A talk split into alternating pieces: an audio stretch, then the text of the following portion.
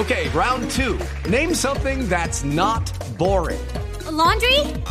Ooh, a book club. Computer solitaire, huh? Ah, oh, sorry, we were looking for Chumba Casino. That's right. ChumbaCasino.com has over 100 casino style games. Join today and play for free for your chance to redeem some serious prizes.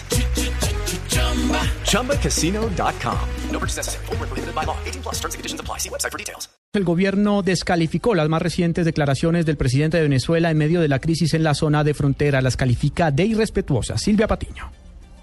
El ministro del Interior, Juan Fernando Cristo, calificó de irrespetuosas las declaraciones ah, de Nicolás Maduro anoche durante un Consejo de Ministros en Caracas en el que arremetió contra el presidente Santos, la canciller María Ángela Holguín y los medios de comunicación. Cristo dijo que los insultos no contribuyen a generar un clima que permita el diálogo bilateral. Tendremos que evaluar las declaraciones de anoche del, del presidente Maduro, que son francamente irrespetuosas y ofensivas con el pueblo colombiano, con la gente de frontera. Así no se puede llegar a una mesa para conversar sobre los temas que nos deben preocupar a todos, la lucha contra el contrabando en común. Cristo dijo que sorprenden estas declaraciones luego de que ayer el presidente Santos anunciara que había aceptado la mediación de Uruguay. Silvia Patiño, Blue Radio. Más de 2.000 quejas formales por violación a los derechos humanos en la zona de frontera con Venezuela ha reportado la Defensoría del Pueblo en medio de la crisis que se desata con el vecino país. Simón Salazar.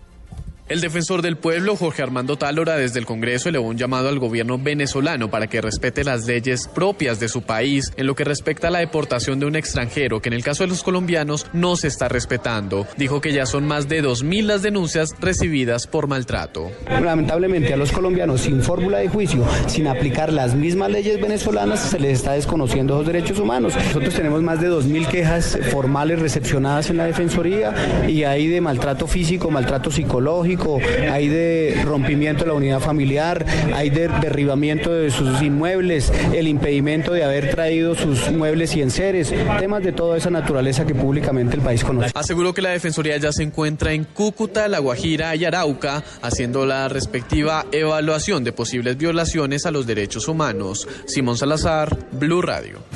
En Blue Radio acompañamos a los colombianos deportados desde Venezuela. Todos estamos sufriendo. Toda mi vida.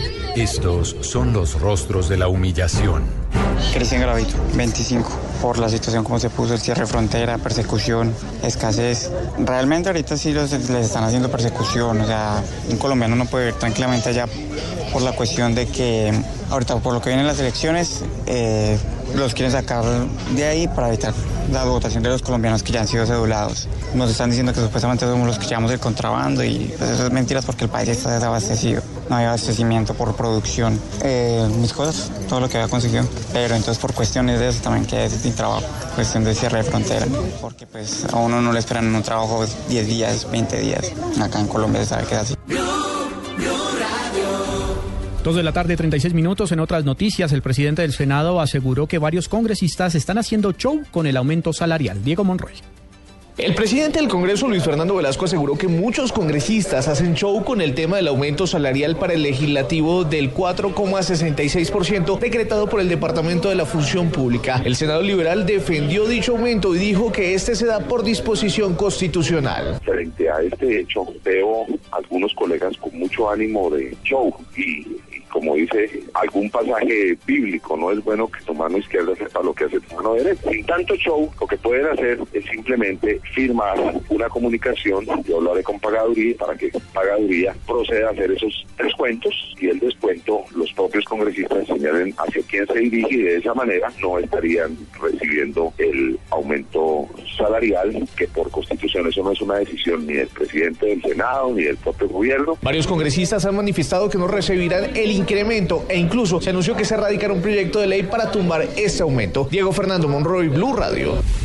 En información internacional, hay información de último momento. Un juez de Guatemala acaba de ordenar procesar al expresidente Otto Pérez Molina por corrupción. El exmandatario irá a juicio, recordemos esto, en medio del escándalo en el cual es ligado por el delito de corrupción en su país. En otro campo de las noticias internacionales, Twitter le acaba de cancelar al defensor del pueblo de Venezuela la cuenta en esta red social. Las razones en Caracas, Santiago Martínez.